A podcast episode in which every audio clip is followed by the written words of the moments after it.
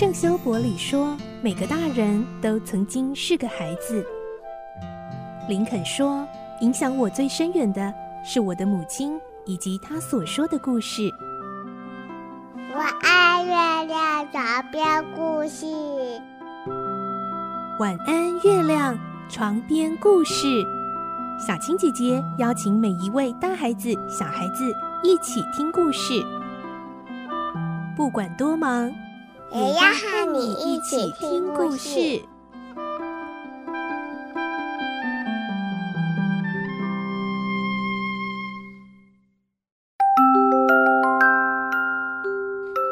晚安，欢迎你和我们一起听故事。我是小青姐姐，我们继续来听罗平的大冒险。今天是二十七集，维克多终于告诉各界队长，他就是秘鲁商人阿比斯特。接着，维克多就将要和罗平会面了。来听今天的故事。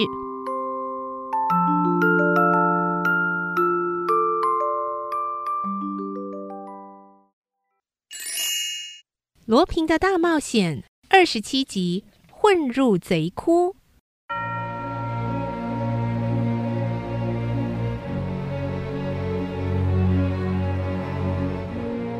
维克多刚离开法庭，哥杰队长从后面追出来，对他说：“维克多，你表现的真是太好了，多谢队长的夸奖。我也是因为住进了那一个饭店，才有办法调查到这些事。什么？”你住了那个饭店？是啊，我住在四楼。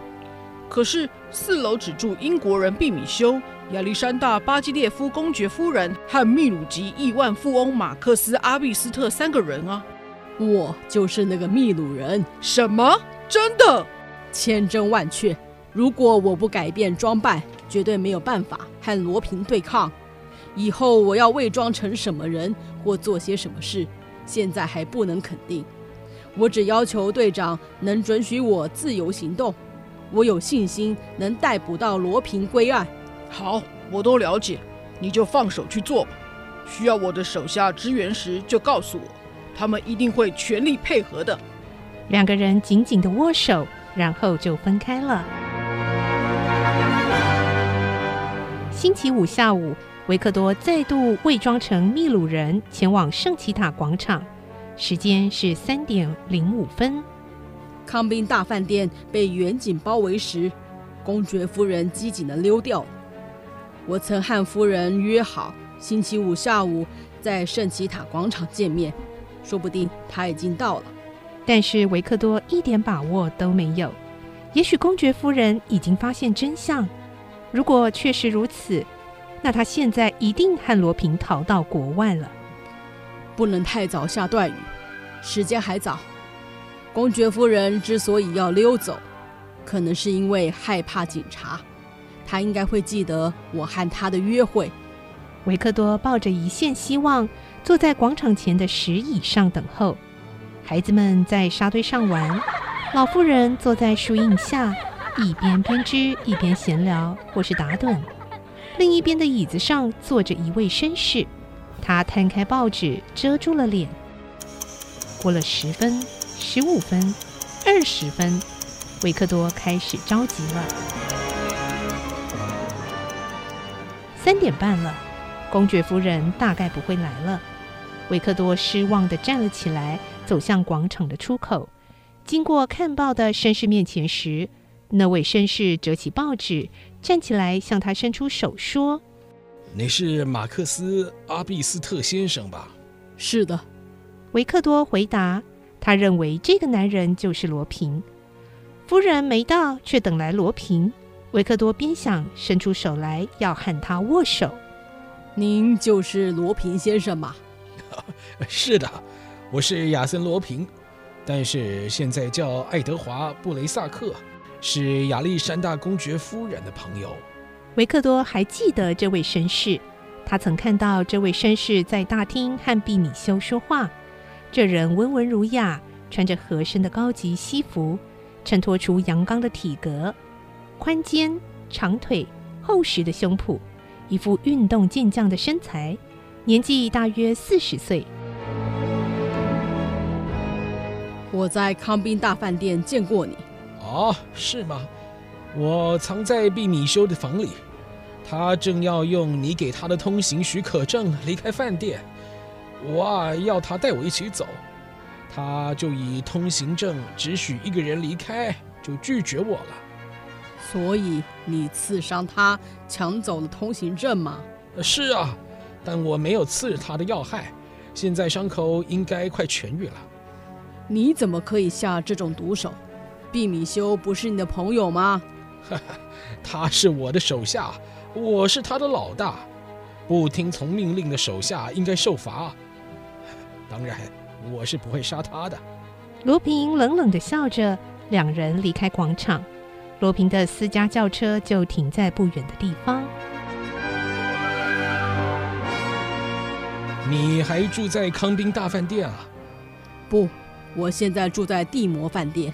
啊，好，我们去拿你的行李，搬到我那儿去啊。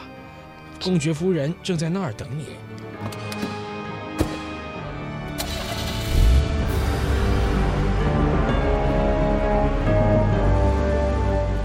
车子先开到帝摩饭店，领取维克多的行李，再离开巴黎市区，开往莱伊。莱伊的街角有一栋有着大院子的三层楼建筑。这个是我的临时住所，这样的地方我在巴黎有十处以上。现在我的仆人数量减少了，呃，三楼房间隔壁的书房就让你使用了。亚历山大夫人住在二楼。书房的窗口朝向街道，是个相当不错的房间。里面有豪华的摇椅，以及可以用来当床铺使用的长沙发。书架上则放满了书。晚餐的时候，公爵夫人已经在餐厅里等候。她很高兴地迎向维克多，表示欢迎。对于自己的不告而别，也请求他原谅。公爵夫人说：“我。”我太害怕了，所以。是啊，警察搜得好严，看到你平安无事，真令人高兴。维克多和夫人举起杯子，一饮而尽，庆幸再会。布雷萨克在一旁笑看着。餐后，公爵夫人又和他们在一起喝咖啡。维克多则很闲适地坐在沙发上，抽着香味浓烈的高级雪茄。他眯着眼。看着青紫色的烟雾冉冉上升，在白色天花板上形成一片迷蒙。嗯，太好了，一切都照着我的计划进行。终于混入罗平的藏身处，又是公爵夫人介绍来的，罗平一定对我十分信任。现在我是罗平的人了，可以慢慢观察他的行动。在最重要的时刻逮捕他，但是我不能大意，因为我面对的不是普通的小毛贼，在怪盗罗平面前，只要稍有疏忽，就很可能露出马脚，一不小心说错话，就可能被看穿我是刑警的伪装。维克多看似悠闲地抽着雪茄，心中却不敢有一丝大意。这时，化名爱德华·布雷萨克的罗平走过来，借维克多的火点燃香烟，坐在他旁边。公爵夫人也在前面的摇椅坐下。现在我们三个人都在，可以开始谈谈重要的工作了。维克多回答：“好的，请说。”他全身的神经都绷紧了。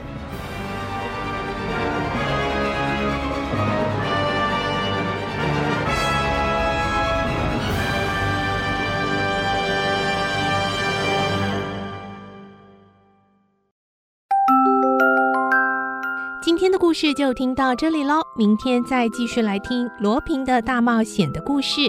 我是小青姐姐，祝你有个好梦，晚安，拜拜。小朋友要睡觉了，晚安。